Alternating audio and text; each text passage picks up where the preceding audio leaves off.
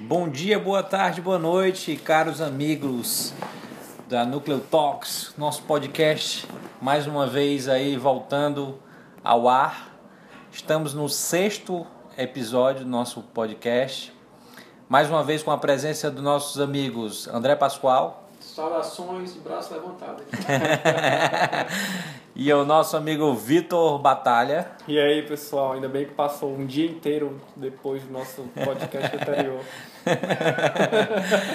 e eu aqui, Alexandre Santiago, né? Estamos aqui para debater mais um tema interessante que a gente possa é, jogar alguma reflexão sobre esse tema.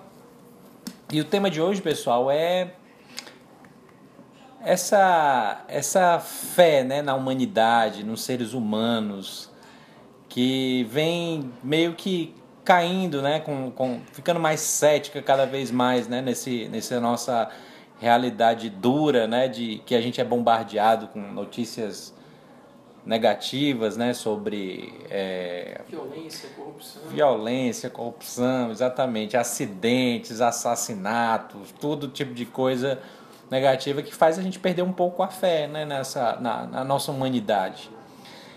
Mas até que ponto, né, isso, né, levando já para o mundo dos negócios, né, até que ponto essa, essa falta de fé nos seres humanos né, pode impactar em negócios, né, impactar com relação à, à confiança no profissional, né, naquele, naquele seu funcionário. Gente veio para dis discutir esse tema, né, principalmente porque a gente enxerga um certo, uma certa dificuldade né, de, de, de confiar, de pensar positivo com relação aos seres humanos. E a gente quer debater esse tema e trocar uma ideia aí com vocês, né? Quem quiser, mais uma vez, né, contribuir com, com esse tema e com outros próximos temas da, da, do Nucleo Talks, mande um e-mail para aula nucleut.com.br. E aí, galera, como é que a gente pode melhorar né, esse cenário e a confiança com relação aos seres humanos nas organizações? Cara, que, que tema interessante, hein, bicho? Bicho, eu, sinceramente aqui, é, eu sou um desses que, que luta diariamente, né, para que essa para que essa descrença não, não contamine o, meu dia a dia, entendeu? E que não afete a minha motivação e que, sabe? Eu pensando aqui, né, o ato, o ato de empreender, cara, eu acho que, claro, tem aquele empreendedor que só pensa em dinheiro, mas eu acho que que na sua grande maioria das vezes tem a ver com impactar positivamente ali uma comunidade, né? E uma vez perdida essa, essa confiança, essa esperança no mundo, tal, se você não for completamente motivado por dinheiro, então, cara, o que que resta, né?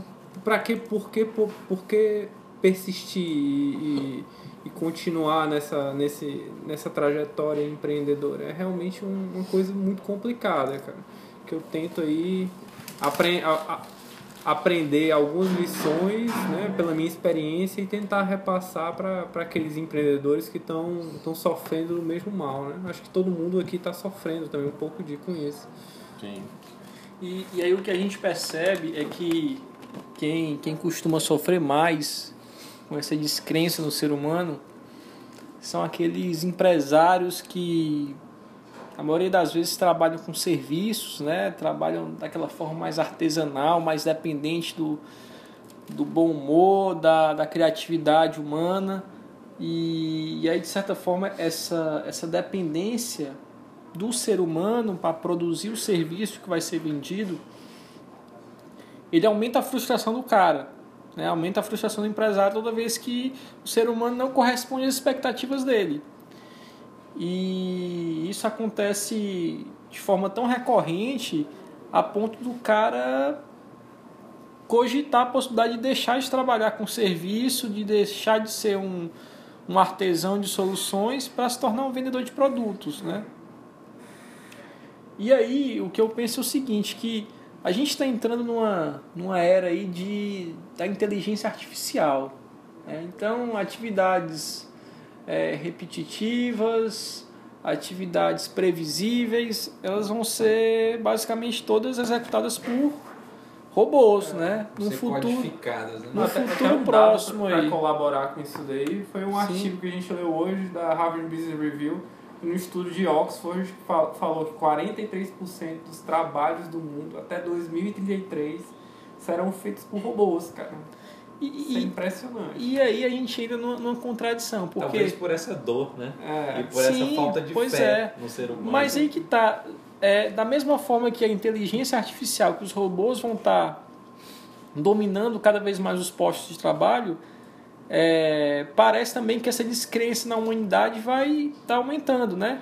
Então, o, o, os cargos que, que, que sobrarem, né, que são cargos que, que vão demandar é, o ser humano na essência, né? O, Criatividade, criativ... gerenciamento. É, talvez esses cargos sejam até muito mais é, cobrados e pressionados e, e, e, a expectativa né, sobre eles seja muito maior, porque já que os robôs estão dando conta do recado, né, nas traba nos trabalhos repetitivos e previsíveis, é, vai gerar uma expectativa maior ainda que nos trabalhos criativos e, e artesanais e e, enfim, é, personalizados, o, o, ser humano possa atender essa expectativa e como é que a gente está como é que a gente está preparado, né, para para uma era que para um momento, né, para um, uma situação de mercado que o, a habilidade humana vai ser cada vez mais requisitada,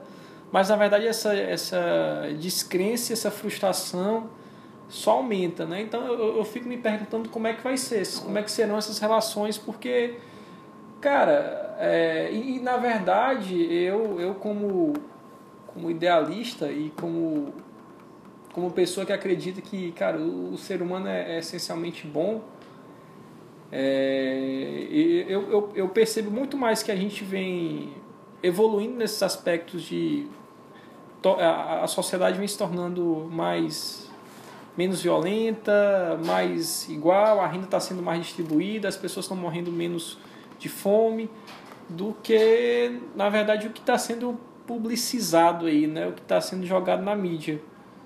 Que, na verdade, a, impressão que a gente tem que as coisas estão piorando é porque hoje está tudo mais fácil, mais difundido com a internet. Né? É, o nosso raio de alcance aí dessa percepção está muito mais expandido, né? Antes o mundo era violento se a nossa comunidade tivesse violenta, né? Se o meu vizinho ali tivesse sido assaltado. Hoje não, a gente percebe o que está acontecendo com um cara lá na Índia, né? Na China, lá na nossa Coreia do Norte aí. Né? Iminência e, e aí na iminência de, de uma guerra, de uma escala mundial. Então é bem isso também, entendeu? E assim, quando, quando o mundo, quando os trabalhos eram muito mais robotizados, né? Que o, que, o, que braço do ser humano era muito mais requisitado do que o seu cérebro, essa desconfiança tinha como consequência a ênfase no controle. E aí, e essa ênfase no controle foi muito produtiva, assim, não diria produtiva, foi muito eficaz. Sim. Né? Porque, cara, você tem que bater o ponto a tal hora, que se bater o ponto a, ao final do seu dia, tem um supervisor para ver se você está trabalhando, tem uma medição de tempos em movimento para você para ver se você é eficiente. Mas aí quando esse trabalho é, começa a ser puramente criativo, como é que, como é que é, essa desconfiança não tem mais esses mecanismos de, de paliativo, né? Para resolver. É que, como é que eu vou controlar o desempenho, né? É, como é que eu vou controlar a produtividade? É, cara, tu não foi muito criativo hoje em dia, cara. tem, hoje, tem que ser mais amanhã. É complicado. É, a atividade não é mais mecânica, né? A atividade ela é muito mais complexa, né? não linear, não linear, totalmente Sim, não linear. Exatamente. E aí por não ser é, linear, fica difícil de realmente você medir, né? você contabilizar isso e ter um controle sobre isso. E aí é, isso vai causando uma série de dores, né? Para quem para quem é dono de negócio, né? Como como mensurar realmente esse desempenho, né? Como como manter a motivação dentro de um ambiente em que, em que você tem uma série de cobranças e, e não consegue e não consegue na verdade permitir que o que esse ambiente seja né, mais favorável à criatividade, à liberdade, à autonomia. Então, assim, a gente está vivendo um, um, grande dilema né, em termos de, de como, como os negócios né, vão funcionar de forma mais humana e natural. Se a era industrial já passou, a gente está numa era já pós-digital até. As relações humanas estão cada vez mais é, é, é intensas, né? mais de forma digitalizada, mais pela internet, né? mais pelo, pelos WhatsApps da vida, pelos e-mails, pelas redes sociais. E esse bombardeio, né? Ele gera mudanças de comportamento muito fortes, né? É, com as relações trabalhistas, né? com as relações de amizade, de parceria, de negócios. Então a gente está vivendo uma era de muitas transições também, né? De, de difícil, é, de, até difícil de se adaptar tão uhum. rápido a essas mudanças. Eu acho que essa, esse bombardeio e essa, e essa mudança muito rápida que está gerando um pouco né, de, de, de Descrença. Descrença, negativismo mesmo sobre qual o futuro né, do, uhum. do, do, que a gente vai chegar em termos de, de, de profissionais que, que a gente não consegue gerar a, melhor aderência a ele, a motivação, e a gente tem que se preocupar com isso, né? E ao mesmo tempo, esses líderes e esses chefes, empreendedores, estão sendo muito cobrados por seus clientes também, né? Que bombardeiam eles com uma série de necessidades e com cada vez mais exigências, porque também estão muito mais informados e querem um resultado é, cada vez mais rápido, né?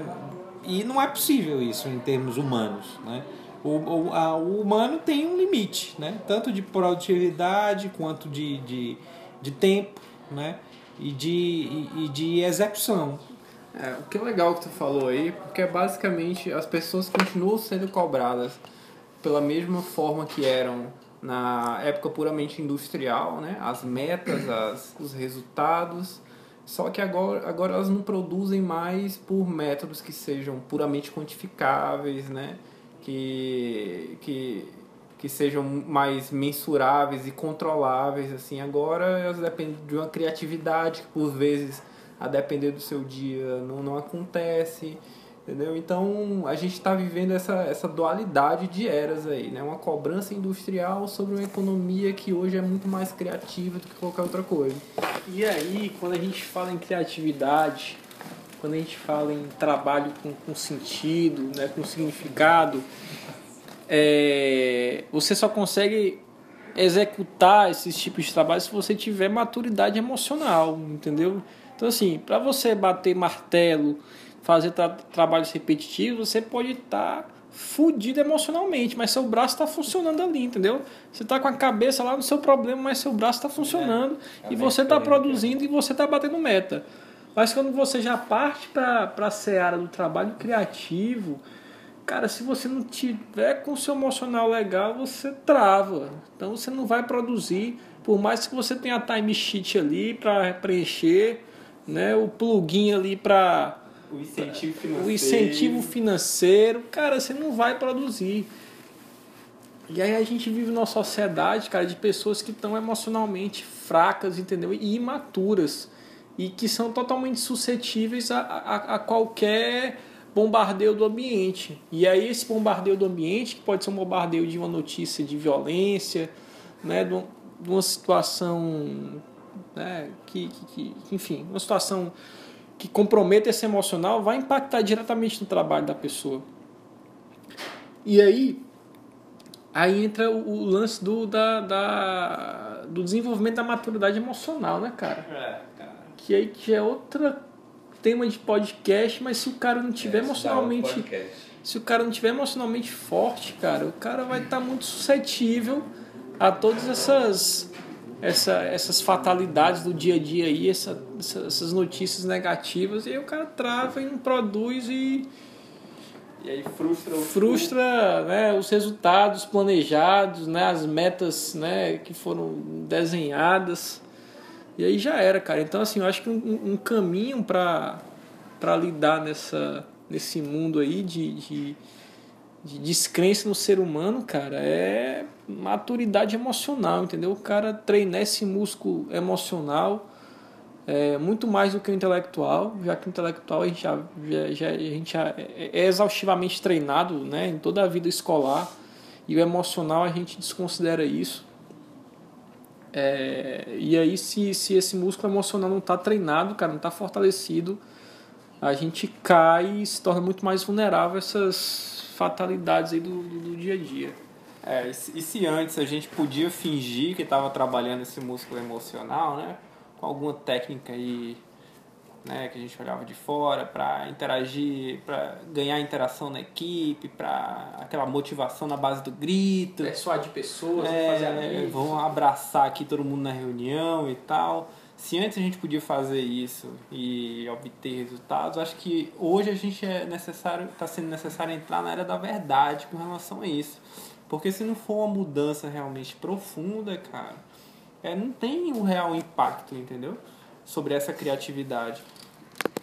E aí vem muito aquele caso lá, eu tava, eu tava, tava lembrando aqui do, do, do que o Peter Senge fala, né? Que a gente, de, de, o, o que a gente precisa é de um martelo maior, né? O cara muitas empresas caem nessa armadilha de ah, se antes o incentivo financeiro funcionava para determinado tipo de trabalho, então se as pessoas não estão produzindo, eu preciso de mais incentivo financeiro. E o cara não consegue perceber que, cara, o que, o que tua equipe precisa é de um suporte emocional maior, entendeu? É que as pessoas se conheçam, é que as pessoas tenham compaixão pelos problemas umas das outras, e aí tem muita gente torcendo o nariz aí pra essa fala, dizendo que é. Verdade. Fala de, né? é, que é fala de, de abraçador de árvore. Mas, É verdade, cara, cara. é, a gente tá nessa era, bicho. É. A era onde isso é essencial, entendeu? É, eu acho que, que tudo, tudo passa, né? Por uma, por uma realmente uma expansão de consciência, né? Com relação à, à essência humana, né? A essência humana ela depende de uma série de aspectos, né? O, o ser humano ele é falho, né? Então a gente tem que reconhecer isso. A gente não, nó- nós não somos seres perfeitos, então Nós a não gente somos capas de exame, cara, com o É. braço cruzado e fazendo pose de. Exatamente. Bichão, o É. bichãozão. Não, so, é, não somos não somos máquinas, né? Não somos os nossos currículos, né? A gente é um pouco a nossa emoção, a gente é um pouco o nosso astral, a gente é um pouco o que a gente viveu e sofreu. Então assim, seres humanos são universos, cara. E cada ser humano tem o seu micro-universo. Então, assim, quando você lida com muitas pessoas no seu negócio, né, ali na sua empresa, você tem que entender um pouco desses universos, não simplesmente tratar essas pessoas por um preconceito, né? Por uma ideia do que ela realmente seja, o que ela tem que, que lidar ou produzir naquele negócio, porque o salário que você está pagando ou o investimento que você está fazendo é muito alto. Né? Quando se expande a consciência para que cada ser humano tenha o seu próprio objetivo, sua própria motivação, seu próprio propósito, e ele tem que estar alinhado um pouco com o negócio, senão esse cara não vai produzir alinhado com o seu negócio, nem vai eh, se motivar para estar produzindo nesse nível. Então, assim, a gente tem que pensar e ser mais consciente desses aspectos, né? Para a gente poder realmente evoluir como gestor, como ser humano e tirar essas expectativas muito elevadas, né? Que podem, de certa forma, criar ambientes muito áridos, né? Muito, muito impessoais e os seres humanos não são, né, na sua essência, isso, né? São pessoas que querem se relacionar, que querem encontrar a sua realização, querem é, ver os seus objetivos sendo, sendo também alcançados. Não só o da empresa, mas do de cada ser humano. E, aí- e aí, quando você começa a pensar dessa forma, é, a crença no ser humano começa a existir, entendeu? Você começa a, a ser mais crente, ser mais empático, é, ser mais esperançoso em relação à sua equipe, em relação a você, entendeu? Considerando todas as suas falhas, suas vulnerabilidades, seus defeitos, mas também percebendo as suas virtudes, né? É, as, suas, as suas coisas boas, né? os seus valores. Então, uma vez que a, a gente entende o ser humano, a gente se torna mais humano e mais compreensível e, e muda essa visão fatalista da, da humanidade. É, e é isso, acho que. É, eu só queria fazer, fazer um adendo, um adendo aí, né? que, que ninguém está pregando ser o, o, o ingênuo, né? A gente sabe que a, que a corrupção existe e não existe só lá no governo não, tá? Se existe no governo é porque existe aqui entre nós também. Então, é, ninguém está dizendo, ah, cara, é, desarme-se completamente e acredite no ser humano 100% e tal, e não sei o quê. Cara, tudo, tudo tem. Mais uma vez, tudo é o equilíbrio, né? É, controlar essas emoções de puro ceticismo, entendeu? E entender que a gente é um mix de coisas boas e coisas ruins e que se trabalhadas essas, essas facetas boas da humanidade podem transparecer um pouco mais sobre essas ruins, entendeu? Então, assim, eu, eu, eu, eu, não tenho a visão que o André tem, por exemplo, que o ser humano é essencialmente bom, mas eu também.